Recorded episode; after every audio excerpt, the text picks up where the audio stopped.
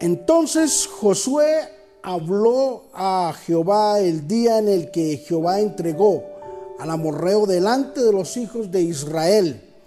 Y dijo en presencia de los, de, los israelitas, Sol, detente en Gabaón, y tu luna en el valle de Ajalón. Y el sol se detuvo y la luna se paró hasta que la gente se hubo vengado de sus enemigos. Josué, capítulo número 10, versículos 12 y 13. En este día hablaremos sobre creyendo para ver lo imposible.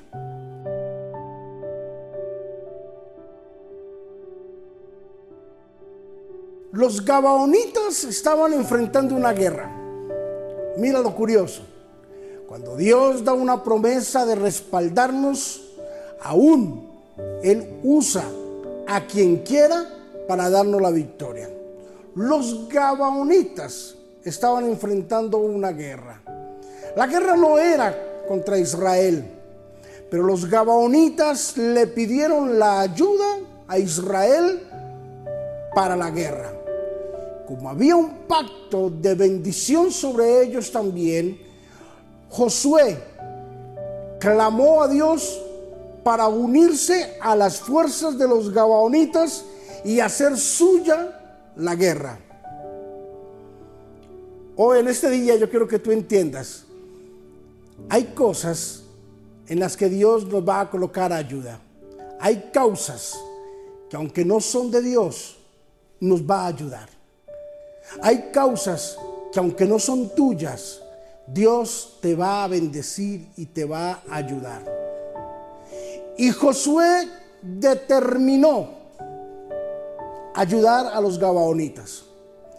Y Josué echó mano del arma más poderosa que podemos tener como hijos de Dios y es la oración. La oración es la puerta para entrar a ese inmenso cuarto y ver reflejado las cosas que son imposibles. Hay cosas que son imposibles humanamente para nosotros. Es imposible humanamente nosotros poder producir o hacer un cambio en una persona. Pero si entramos a esa gran habitación llamada oración, podremos ver lo imposible. Josué entró, clamó a Dios, oró a Dios y Dios le dio la estrategia de que orara y de que diera una palabra diciendo sol detente, luna detente. Mira lo que Dios hace para que las cosas imposibles sean posibles. Si tiene que detener el tiempo, por tu causa Él lo detiene si tiene que detener al hombre más violento de la tierra por tu causa, la detiene. Si tiene que detener la misma naturaleza, la detiene porque va el paso tuyo, porque tú vas pasando. Y la Biblia dice que detuvo a través de la oración el sol y detuvo la luna hasta que ellos no vencieron hasta el último de sus enemigos y pudieron ver lograron ver sus ojos posible lo imposible. Así es la vida con el Señor. No te asombres, no te dé miedo, no te mires de ver cómo Dios va a hacer las cosas a tu favor. Hoy es un día maravilloso para haber hecho posible lo imposible. Hoy es un día en el que Dios mete su mano y nos bendice de una forma sobrenatural.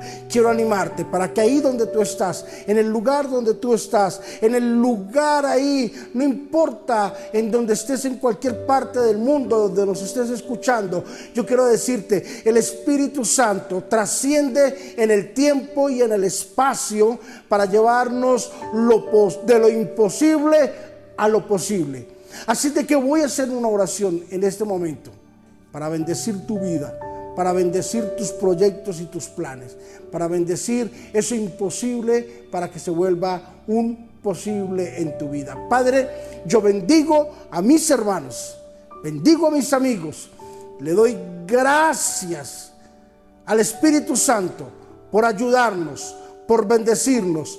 Gracias Espíritu de Dios por respaldarnos, Señor, porque hay causas que a veces pensamos que no son posibles, pero contigo lo es posible. Espíritu Santo, hoy bendecimos a cada hermano, a cada amigo que nos está escuchando, que nos está viendo a través, Señor, de estas palabras, a través de esta reflexión bíblica.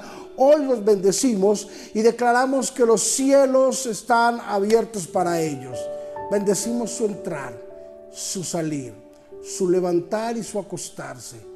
Padre, bendecimos sus inversiones, bendecimos su empresa, bendecimos sus finanzas, bendecimos todo lo que ellos hacen para la gloria y para la honra de tu nombre.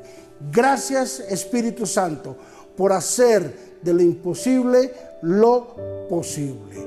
Gracias. En Cristo Jesús. Amén y amén.